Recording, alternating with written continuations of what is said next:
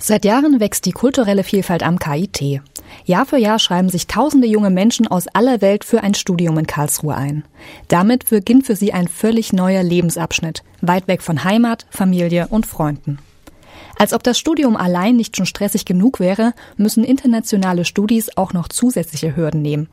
Die wohl wichtigste, wie gleichsam schwierigste, ist das Erlernen der deutschen Sprache. An ihr führt kein Weg vorbei. Wer sich als ausländischer Bewerber am KIT einschreiben möchte, muss ausreichende Deutschkenntnisse nachweisen können. Sprachprüfungen, wie zum Beispiel die DSH, bieten die Möglichkeit, diesen Nachweis zu erbringen. Was sich hinter der Abkürzung verbirgt und wie die Prüfung konkret abläuft, hat Radio KIT-Reporter Armin Mirfalla im zweiten Teil unserer Beitragsserie Kitstart in Erfahrung gebracht. Der Text, den Sie gleich hören werden, beschäftigt sich mit einer Form der erneuerbaren Energie, dem Biogas. Biogas wird vor allem aus sogenannten Energiepflanzen gewonnen, zu denen unter anderem Sonnenblumen und Mais gehören. Wirklich spannend klingt diese Geschichte nicht. Aber der von Dr. Wolfgang Wegner vorgetragene Text soll auch gar nicht unterhalten. Er dient dazu, die deutschen Sprachkenntnisse internationaler Studienbewerber zu prüfen. Bevor sich Bewerber aus dem Ausland für ein Studium am KIT einschreiben können, müssen sie ausreichende deutsche Sprachkenntnisse nachweisen. Eine Möglichkeit, dies zu tun, ist die DSH, die deutsche Sprachprüfung für den Hochschulzugang. Die DSH besteht aus zwei Teilen, einem schriftlichen und einem mündlichen. Während am schriftlichen Teil der Prüfung nichts vorbeiführt, kann auf die mündliche Prüfung unter Umständen verzichtet werden. Dafür müssen aber bestimmte Voraussetzungen erfüllt sein. Welche das sind, erklärt Dr. Wolfgang Wegner vom Studienkolleg. Wer bei uns einen Vorbereitungskurs besucht, hat eventuell noch den Vorteil, dass er von der Prüfung befreit wird, wenn wir andere Erkenntnisse haben, sprich es wurde ein Referat gehalten, es war rege mündliche Beteiligung und wir können in der Prüfungskommission dann sagen, okay, wir kennen die Niveaustufe des mündlichen Deutsch. Der schriftliche Teil der DSH besteht wiederum selbst aus drei Teilen. Im ersten Teil wird Textproduktion, im zweiten Hörverstehen und im dritten Teil Leseverstehen sowie das Verstehen und Bearbeiten wissenschaftssprachlicher Strukturen geprüft. Die Prüfungszeit beträgt insgesamt inklusive Pause und Vorlesezeit rund viereinhalb Stunden. Dabei hat man für den ersten Teil 70, für den zweiten Teil 40 und für den dritten und letzten Teil 90 Minuten Zeit, alle Aufgaben zu erledigen. Alle wichtigen Infos sowohl zur inhaltlichen Zusammensetzung als auch zum zeitlichen Ablauf der DSA können auf der Homepage des Studienkollegs nachgelesen werden. Um die DSH erfolgreich zu absolvieren, braucht es eine sorgfältige Vorbereitung. Diese findet in den Kursen des Studienkollegs statt. Dabei verteilen sich die Studienbewerber auf zwei verschiedene Kurse. Welche Kurse das sind, verrät Dr. Wolfgang Wegner. Das erste ist ein B1-Kurs, der heißt bei uns DB 120. Eigentlich ein allgemeinbildender Sprachkurs, dennoch kann man auch aus diesem Kurs heraus an der DSH teilnehmen, wenn man sich fit genug fühlt und selbst auch darauf vorbereitet. Das Übliche sollte sein der Kurs DB 220, also ein B2-Kurs, der ein Vorbereitungskurs auf die Prüfung, auf die DSH ist. In welchen der beiden Kurse man als Bewerber aufgenommen wird, entscheidet der Aufnahmetest am Studienkolleg. Dr. Wegner erklärt, wie die Entscheidung zustande kommt. Voraussetzung für die Aufnahme in unsere Sprachkurse ist eine Vormerkung bzw. Zulassung vom International Students Office. Wer die bekommen hat, wird eingeladen zu unserem Aufnahmetest. Der findet im Rechenzentrum an Computern statt. Das System heißt ONDAF, das sind Lücken. Texte dauert insgesamt 40 Minuten. Und dieses Ergebnis entscheidet, ob man aufgenommen werden kann und wenn ja, in welchen Kurs. Nachdem sich die Studienbewerber in den Kursen vorbereitet haben, steht am Ende des Semesters die DSH bevor. Um diese zu bestehen, reicht der Besuch der Kurse alleine aber nicht aus. Als Bewerber sollte man sich auch abseits der Kurse im Alltag mit der deutschen Sprache beschäftigen. Ein Tipp, den auch Dr. Wegner seinen Kursteilnehmern mitgibt. Der wichtigste Tipp, den ich geben kann, ist, dass man sich nicht nur auf die Sprachkurse verlassen sollte. Also man kann nicht sagen, ich habe morgens von von 9 Uhr bis, bis 1 Uhr dann Unterricht und das reicht, sondern man muss während dieses Sprachkurses auch wirklich die deutsche Sprache so oft wie möglich anwenden, im Gespräch mit Nachbarn, im Supermarkt und so weiter und die Sprache auch aktiv rezipieren, Radio hören, Fernseh schauen. Je mehr man das macht, umso sicherer fühlt man sich auch in der Prüfung. Das Ergebnis der Prüfung wird in drei Stufen bewertet. DSH 1, 2 oder 3. Das KIT setzt für die Immatrikulation mindestens 67 Prozent, also DSH 2 voraus. Wie Iris Jeske vom International Students Office erklärt. Grundsätzlich verlangen wir hier am KIT immer den Nachweis der DSH 2. DSH 1 ist nicht ausreichend, um das Studium zu beginnen. Sollte man die Prüfung beim ersten Mal nicht bestehen, ist das jedoch kein Beinbruch, denn die DSH lässt sich beliebig oft wiederholen. Im Gegensatz zur Aufnahmeprüfung am Studienkolleg. Diese muss spätestens beim zweiten Versuch bestanden werden. Neben der DSH gibt es für die Zulassung am KIT eine alternative Prüfung. Der Test Deutsch als Fremdsprache, abgekürzt TESTAF. Worin der Unterschied zwischen DSH und TestDAF liegt, erläutert Dr. Wegner. Der Unterschied zwischen TestDAF und DSH, da ist zunächst die Grammatik zu nennen. Die DSH hat einen eigenständigen Grammatikteil, der mit 10 Prozent in die Gesamtnote gerechnet wird. Bei TestDAF ist das nicht der Fall.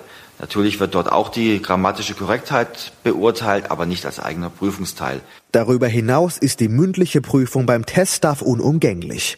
Im Gegensatz zur DSH gibt es beim Teststaff keine Möglichkeit, auf den mündlichen Prüfungsteil zu verzichten. Egal ob DSH oder Teststaff, die Beherrschung der deutschen Sprache ist die Grundvoraussetzung für ein erfolgreiches Studium in Deutschland. Doch, wie Iris Jeske vom International Students Office erklärt, sagen die Sprachkenntnisse eines Studienbewerbers noch nichts über seine Fachkompetenz aus. Nun muss man allerdings allerdings sagen, dass die Sprache selbst natürlich keine Qualifikation ist. Sie ist ein Instrumentarium. Es gibt keine Pluspunkte für DSH. Es wird einfach erwartet. Es muss da sein. Seit Jahren wächst die kulturelle Vielfalt am KIT. Jahr für Jahr schreiben sich tausende junge Menschen aus aller Welt für ein Studium in Karlsruhe ein. Damit beginnt für sie ein völlig neuer Lebensabschnitt, weit weg von Heimat, Familie und Freunden. Als ob das Studium allein nicht schon stressig genug wäre, müssen internationale Studis auch noch zusätzliche Hürden nehmen. Die wohl wichtigste, wie gleichsam schwierigste, ist das Erlernen der deutschen Sprache. An ihr führt kein Weg vorbei. Wer sich als ausländischer Bewerber am KIT einschreiben möchte, muss ausreichende Deutschkenntnisse nachweisen können. Sprachprüfungen, wie zum Beispiel die DSH, bieten die Möglichkeit, diesen Nachweis zu erbringen. Was sich hinter der Abkürzung verbirgt und wie die Prüfung konkret abläuft, hat Radio KIT-Reporter Armin Mirfalla im zweiten Teil unserer Beitragsserie Kickstart in Erfahrung gebracht. Der Text, den Sie gleich hören werden, beschäftigt sich mit einer Form der erneuerbaren Energie, dem Biogas. Biogas wird vor allem aus sogenannten Energiepflanzen gewonnen, zu denen unter anderem Sonnenblumen und Mais gehören. Wirklich spannend klingt diese Geschichte nicht. Aber der von Dr. Wolfgang Wegner vorgetragene Text soll auch gar nicht unterhalten. Er dient dazu, die deutschen Sprachkenntnisse internationaler Studienbewerber zu prüfen. Bevor sich Bewerber aus dem Ausland für ein Studium am KIT einschreiben können, müssen sie ausreichende deutsche Sprachkenntnisse nachweisen. Eine Möglichkeit, dies zu tun, ist die DSH, die deutsche Sprachprüfung für den Hochschulzugang. Die DSH besteht aus zwei Teilen, einem schriftlichen und einem mündlichen. Während am schriftlichen Teil der Prüfung nichts vorbeiführt, kann auf die mündliche Prüfung unter Umständen verzichtet werden.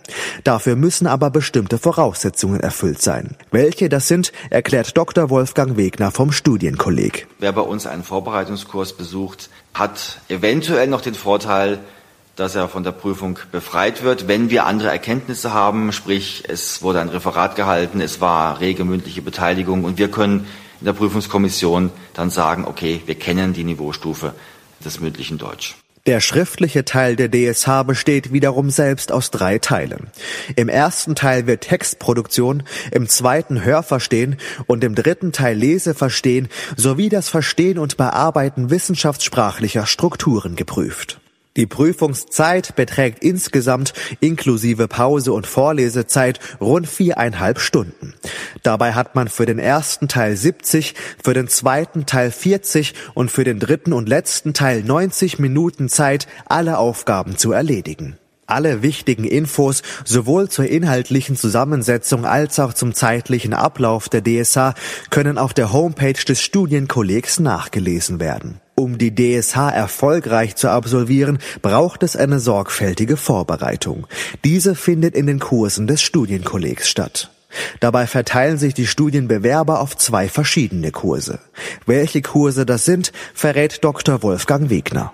Das erste ist ein B1-Kurs, der heißt bei uns DB 120. Eigentlich ein allgemeinbildender Sprachkurs, dennoch kann man auch aus diesem Kurs heraus an der DSH teilnehmen, wenn man sich fit genug fühlt und selbst auch darauf vorbereitet.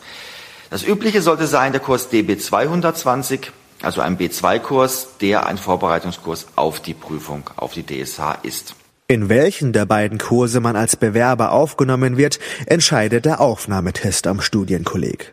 Dr. Wegner erklärt, wie die Entscheidung zustande kommt. Voraussetzung für die Aufnahme in unsere Sprachkurse ist eine Vormerkung bzw. Zulassung vom International Students Office. Wer die bekommen hat, wird eingeladen zu unserem Aufnahmetest. Der findet im Rechenzentrum an Computern statt. Das System heißt ONDAF, das sind Lücken, Texte, dauert insgesamt 40 Minuten. Und dieses Ergebnis entscheidet, ob man aufgenommen werden kann und wenn ja, in welchen Kurs. Nachdem sich die Studienbewerber in den Kursen vorbereitet haben, steht am Ende des Semesters die DSH bevor. Um diese zu bestehen, reicht der Besuch der Kurse alleine aber nicht aus. Als Bewerber sollte man sich auch abseits der Kurse im Alltag mit der deutschen Sprache beschäftigen.